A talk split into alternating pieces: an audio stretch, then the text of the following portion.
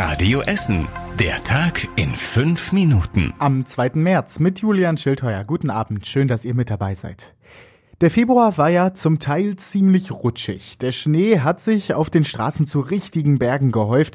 Autos konnten kaum noch auf den Straßen fahren. Die Ruhrbahn konnte tagelang nur eingeschränkt fahren.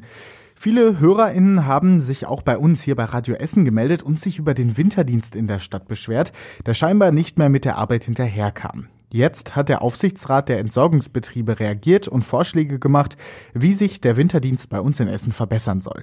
Das Ergebnis, der Winterdienst soll deutlich aufgerüstet werden. Die Entsorgungsbetriebe wollen 13 neue große Streufahrzeuge kaufen. Außerdem sollen weitere kleinere Fahrzeuge im Winter zu Streufahrzeugen werden. Insgesamt hätten die Entsorgungsbetriebe dann eine Flotte von 31 Fahrzeugen. Wie genau das bezahlt wird, ja, das ist noch nicht so ganz klar. Aber es sollen an mehreren Stellen auch noch Salz gelagert werden, damit die Fahrzeuge nicht so viel hin und her fahren müssen. Dabei verlieren sie sonst nämlich immer sehr viel Zeit.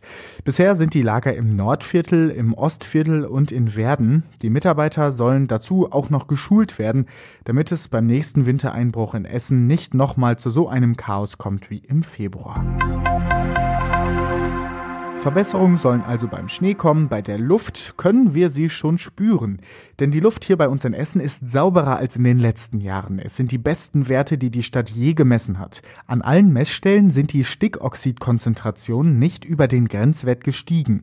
Die Stadt sagt, dass das auch an Corona liegen könnte, denn dadurch seien weniger Autos auf den Straßen unterwegs gewesen.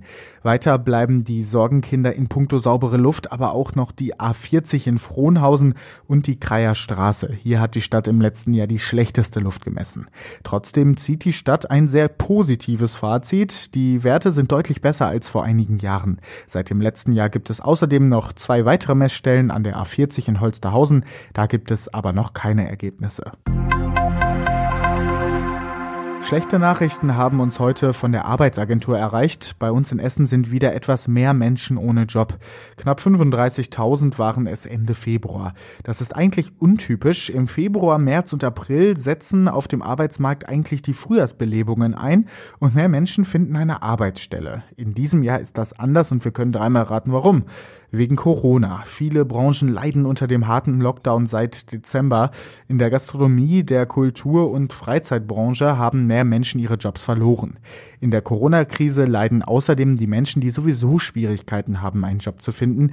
Die Langzeitarbeitslosen finden gerade noch schlechter eine Arbeitsstelle als sonst. Die Arbeitsagentur hofft aber, dass sich die Zahlen bald verbessern. Es gebe nämlich einen kleinen Hoffnungsschimmer. Im Februar wurden nämlich mehr freie Stellen gemeldet als noch im Januar. Hoffnung ist vielleicht das falsche Wort, aber für das nächste Thema könnte Verschönerung besser passen. Denn das soll mit dem Elisenplatz im Ostviertel passieren. Der kleine Park bekommt neue Wege und Bänke. Außerdem werden Tischtennisplatten aufgestellt. Es gibt eine Bowlanlage, ein Basketballfeld und ein Spielbereich nur für Kleinkinder.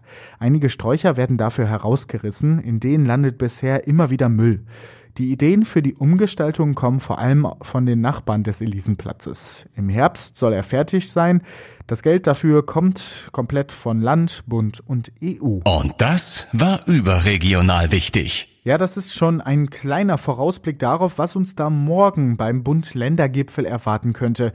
Die PolitikerInnen diskutieren da wieder über die Corona-Regeln. Und schon jetzt ist klar, der Lockdown wird wohl verlängert bis zum 28. März. Das steht so in der Beschlussvorlage für das Treffen morgen. Aber es könnte auch wieder Lockerungen geben. In der Beschlussvorlage steht nämlich außerdem, dass wir uns bald wieder mit mehr als nur einer Person treffen dürfen. Auch das Thema Schule kommt morgen wohl wieder auf den Tisch bei den letzten Bund-Länder-Gipfeln war das ja immer sehr heiß umstritten. Und auch jetzt bahnt sich schon eine harte Diskussion an. Viele KultusministerInnen der Länder fordern, dass es wieder mehr Präsenzunterricht in den Schulen geben soll. Gegenargumente kommen dagegen aus Bayern. Was dagegen von vielen Seiten unterstützt wird, ist eine neue Corona-Impfstrategie in Deutschland. Das ZDF hat berichtet, dass Gesundheitsminister Spahn die ab morgen ändern will.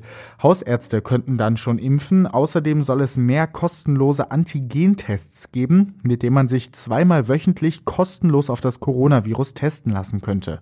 Was genau beschlossen wird, das hört ihr natürlich morgen bei uns bei Radio Essen.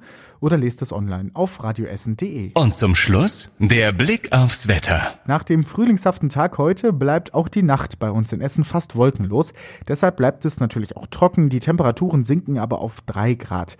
Morgen wird's wieder wärmer mit bis zu 15 Grad. Und die nächsten Nachrichten bekommt ihr morgen natürlich wieder im Programm bei Radio Essen ab 6 Uhr und jederzeit zum Nachlesen auf radioessen.de. Das war der Tag in fünf Minuten. Diesen und alle weiteren Radio Essen Podcasts findet ihr auf radioessen.de und überall da, wo es Podcasts gibt.